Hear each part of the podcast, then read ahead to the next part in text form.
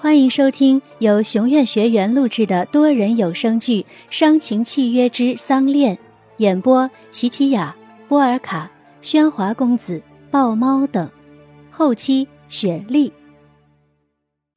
第九集。当然，被郑家领养的不止一个，另一个就是郑恩雅。她原随母亲姓高，比燕浩小两岁，母亲病死才沦为孤儿。因为大老爷的夫人患病早逝，没有生过孩子，那时的燕浩已如太子般，注定是正式的继承人。为了不危及到燕浩的位子，老太爷不准大老爷再娶，所以才特许他领养了恩雅。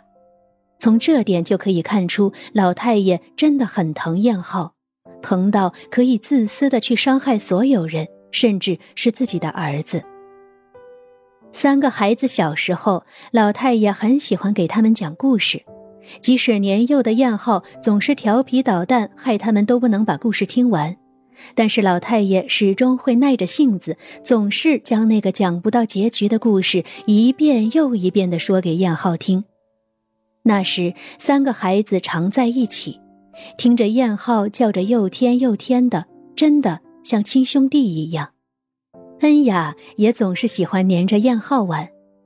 自从大老爷意外去世后，恩雅和燕浩就走得更近，并且有了进一步的关系。时间过得真快，转眼间三个孩子都长大了。朴佑天做了正式的管家，郑燕浩接手了正式的企业。也许接触了生意场上的尔虞我诈，燕浩开始变得不择手段。变得陌生，变得可怕。或许老太爷也发现了燕浩的改变。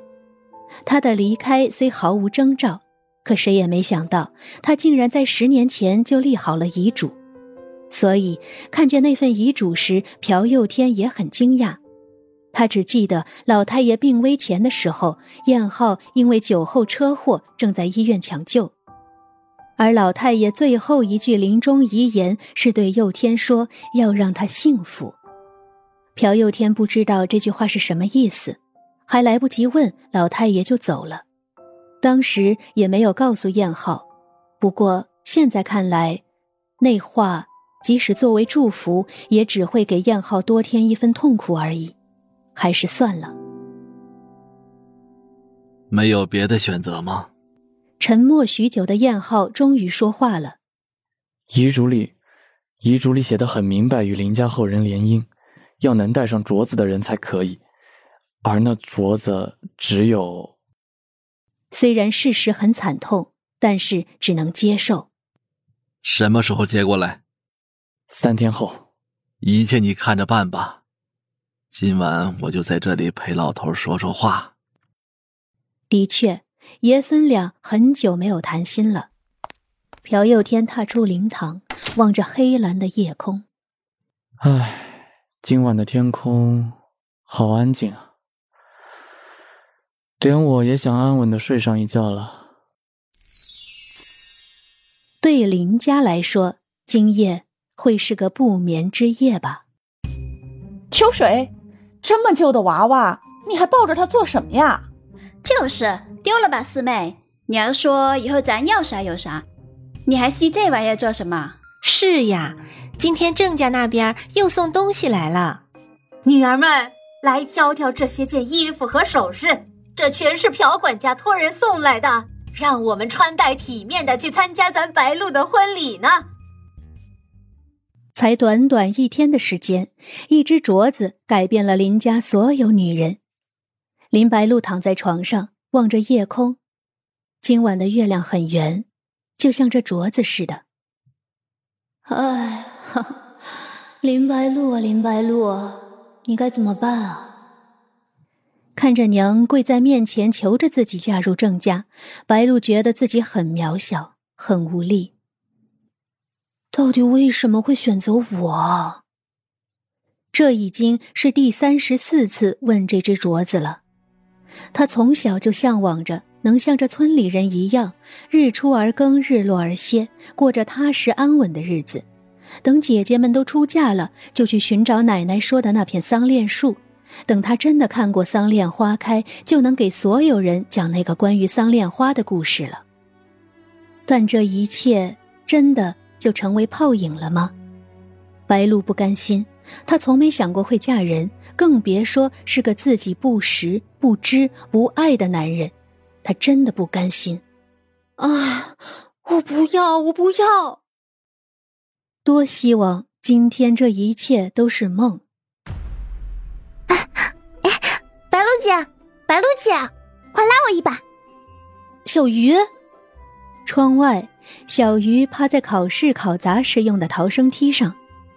啊，小鱼，你找我啥事儿？啥事儿？哎呦，我的白露姐，你怎么还能这样悠闲啊？全村人都知道你要出嫁了，他们都笑话你说你，说我雏鸡也想变凤凰，对吗？哈，让他们笑去吧，也不是第一次被这样嘲笑了，我都习惯了。反正三天后他就要离开这个村子了，离开这个生他养他的地方。白露姐，你傻啦？你还真要嫁给一个自己不认识的男人吗？我大姐常说，豪门薄情，小三为王，二奶称霸。你这样嫁进去，就和坐牢没区别。难道你打算一辈子都老死在那院墙里吗？快出来啊！我们一起逃，浪迹天涯多好啊！逃，或许真的可以像小鱼说的那样，只要逃过了，到时候郑家接不到人，爹妈赔几句不是，他再挨顿打，事情也就过去了。仔细打量了下小鱼，背着行囊，全副武装，一副逃难的样子。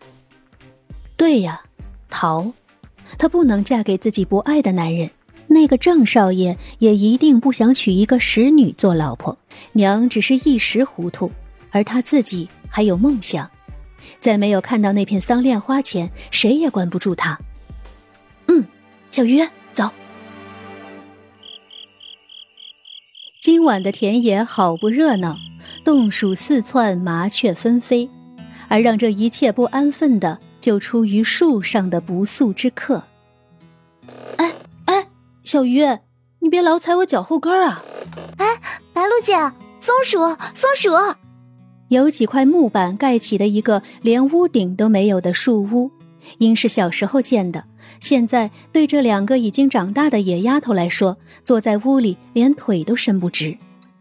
啊，想不到今天这儿还真派上用场了。白露姐，记得小时候，每到丰收。咱们就要守地，那时候胆小，不敢睡地里，怕睡得太熟，叫野狗野狼给叼去。咱们就自己偷偷的在林边的大树上搭了这个树窝。哼哼，是啊，小时候是躲野兽，现在倒用来躲人了。从来没想过这个木屋竟会是为了逃婚而准备。白露看着小鱼在整理睡铺。他本来可以在家睡高床暖枕，可为了白露，也沦落到这间小木屋。白露姐，你怎么了？本集内容到此结束，我是林白露，感谢大家的收听，记得订阅哦。